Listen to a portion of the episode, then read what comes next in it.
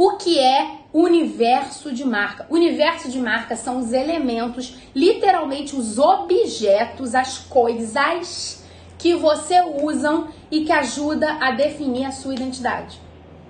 Então, eu, por exemplo, o que, que compõe o meu universo de marca?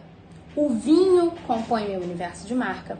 Os acessórios pesados, dourados, o ouro, são esses objetos. Eu uso cores sóbrias. Primeiro porque eu não gosto mesmo de estampa, de colorido, eu não gosto. Eu uso preto, branco, cinza, nude, verde militar. De vez em quando um vinho.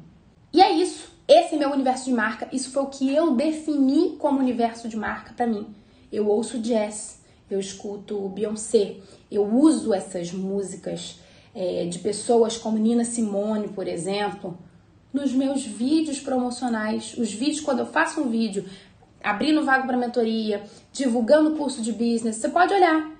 Que, que música que eu uso? Destiny's Child, Nina Simone, Louis Armstrong, porque é, faz parte do meu universo de marca. Outra coisa que tem que ficar muito clara no seu posicionamento, na sua gestão de marca, as suas competências. O que é que você faz muito bem? O que é que você faz muito bem? Isso tem que estar muito claro. Quando eu pergunto para vocês o que é que vocês acham que eu faço muito bem, eu garanto que vocês vão responder aqui. Você ganha dinheiro muito bem, você é muito bom em ganhar dinheiro, eu sou mesmo. Eu sou um imã que atrai dinheiro, as pessoas amam me pagar. Outra coisa que eu faço muito bem, eu me organizo muito bem. Eu tenho um workflow, uma gerência, um gerenciamento uh, dos meus projetos e do meu tempo muito bom. Outra coisa que eu faço muito bem e que eu tento deixar muito claro, eu tento não, eu, eu deixo muito claro, que essa palavra não existe, tá? Exclui essa palavra do seu dicionário, negócio de tentar. Você não tenta nada, ou você faz ou você não faz. Tentar é coisa de gente que não quer se comprometer. Você não quer se comprometer com o resultado, aí você fala que você vai tentar, porque afinal de contas, se você não conseguir, você não garantiu nada, você só disse que ia tentar. Então exclui isso do seu, do seu vocabulário. Não gosto dessa palavra, tentar. Uma coisa que eu deixo clara no meu posicionamento: eu me organizo bem, eu sei ganhar dinheiro e eu sei ajudar as pessoas a fazerem isso também. Eu ensino muito bem. Então, isso eu deixo muito claro. E as suas competências têm que estar muito claras também na sua comunicação, tá? Última coisa que tem que estar muito clara na sua gestão de marca: a comunicação, a forma de comunicar. Como você fala, como você escreve, quais são os seus jargões, os seus gestos, as suas gírias? Ou não, se você não usa gírias, se você é contra, por exemplo. Então, o Pedro Sobral, que é um dos eu acho que é o maior especialista em tráfego pago, em tráfego do Brasil, mal é o papa de tráfego na internet é o Pedro Sobral. O Pedro Sobral ele tem a comunidade dos subidos do tráfego. Subido é uma palavra que não existe, mas eles usam e é uma linguagem deles. O Pedro usa essa linguagem. O Pedro é um cara descontraído. O Pedro faz live sem camisa, faz live de bermuda, faz live na piscina. O Pedro ele tem toda uma comunicação dele, ele tem as gírias dele, as palavras que ele inventa, as coisas que ele fala, os jargões, os gestos. Então, o Pedro Sobral, ele é um grande exemplo de uma comunicação muito específica. Subido é só uma das palavras que eles usam. Eles falam dos Jedi, os guerreiros Jedi, quem é isso, quem, quem é Jedi e quem não é Jedi, e não sei o que. Ele fala porque a galera que ele atinge é uma galera mais nerd, mais geek, mais ligada em tecnologia, em gestão de tráfego. Então, isso tem que estar muito claro também. A forma de se comunicar tem que estar muito clara. E a forma de se comunicar é uma das maneiras mais fortes que você tem de dizer quem você é. Então, quem se identifica, fica e compra. Quem não se identifica, chega e vai embora. E quando vai, já vai tarde, meu amor. Que, ó, adeus, meu querido. Vai com Deus, tá? Prazer te conhecer. Beijo. Pode ir, porque se não tá se identificando com a minha comunicação, então não é o público para mim. Comunicação, gente, tem que estar tá muito clara, porque a comunicação é uma das maneiras que mais fortes de você dizer quem você é e com quem você está falando, tá? Então, assim, desenvolva a sua comunicação, seja você, não tenha medo. E outra coisa, a gente tem que parar com esse pensamento de que a gente tem que ser tudo para todo mundo. Você tem que. Não, mas aí, se eu me comunicar de tal forma, quem já tá ali vai deixar de me seguir. Ou os clientes que eu já tenho vão parar de ser meus clientes. Tá, mas se as pessoas vão parar de ser seus clientes ou vão parar de seguir, então é porque elas não são o público que você quer. Então, elas não são o público com quem você quer se comunicar. Para você não é vantajoso. Então, ao invés de chorar cada vez que uma pessoa vai embora, ai, eu tinha 330 seguidores, agora eu tenho 329. Dá graças a Deus. É sinal de que tem uma pessoa a menos que não compactua com você. Não colou e a pessoa foi embora. Ótimo. Fica quem cola. Quem não cola pode ir, porque se você não colou em mim, você não é para mim. Vai com Deus, querida. E agora que eu terminei de dar este conteúdo, vocês podem fazer as perguntas, tá bom?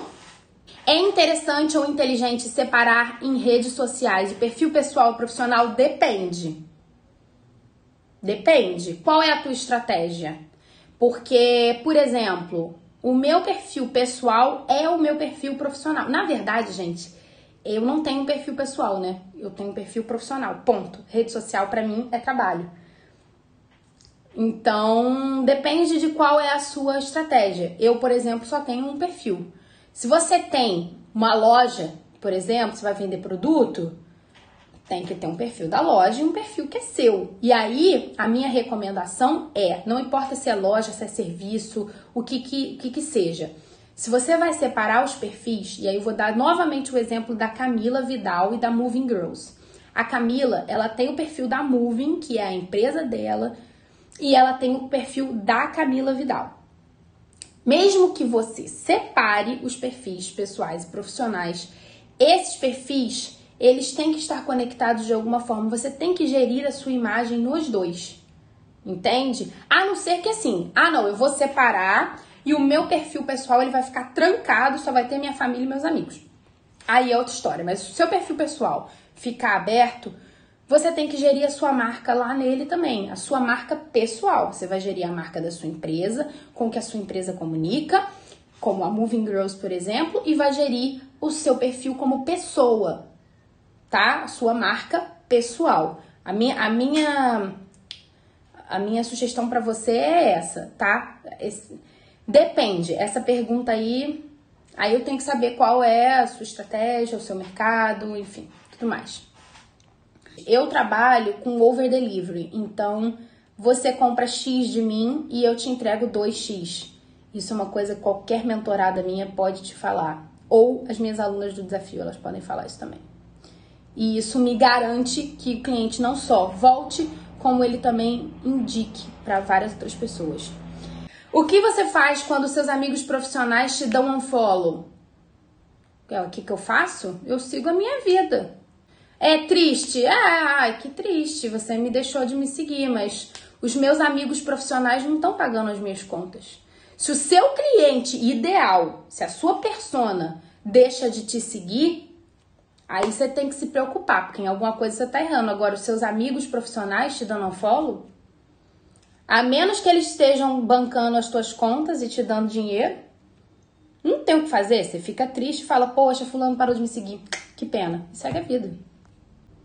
Como transmitir a nossa personalidade no negócio da área da saúde? Você acha que teria que fazer, como fazer algo diferente do convencional? Não só acho, como tenho certeza. Se você entrar, por exemplo, no TikTok, você vai ver que tem uma cacetada de dentista fazendo vídeos super legais no TikTok e se comunicando com a sua audiência, tipo, vários vídeos assim, falando inclusive não só vídeo de dancinha no consultório, mas vídeo entregando conteúdo mesmo, falando, ah, o que que escurece os dentes, o café, a Coca-Cola, o não sei o que. E como faz para clarear os dentes? Use não sei o que lá, faça não sei o que lá. TikTok é só um exemplo. É óbvio que dá. Só dá, tá? E não só isso, se você olhar aí pelo, pelo Instagram, tem aí, por exemplo, dermatologistas, cirurgiões plásticos, pediatras. Cara, com milhares e milhares e milhares de seguidores entregando conteúdo de uma maneira muito legal, de uma maneira muito cheia de personalidade. Muito, muito. Então, eu tenho certeza que dá, porque tem exemplos. Vamos lá, deixa eu ver. Você acha válido começar uma comunicação mais ampla e depois ir adaptando para o público desejado? Não, não acho válido.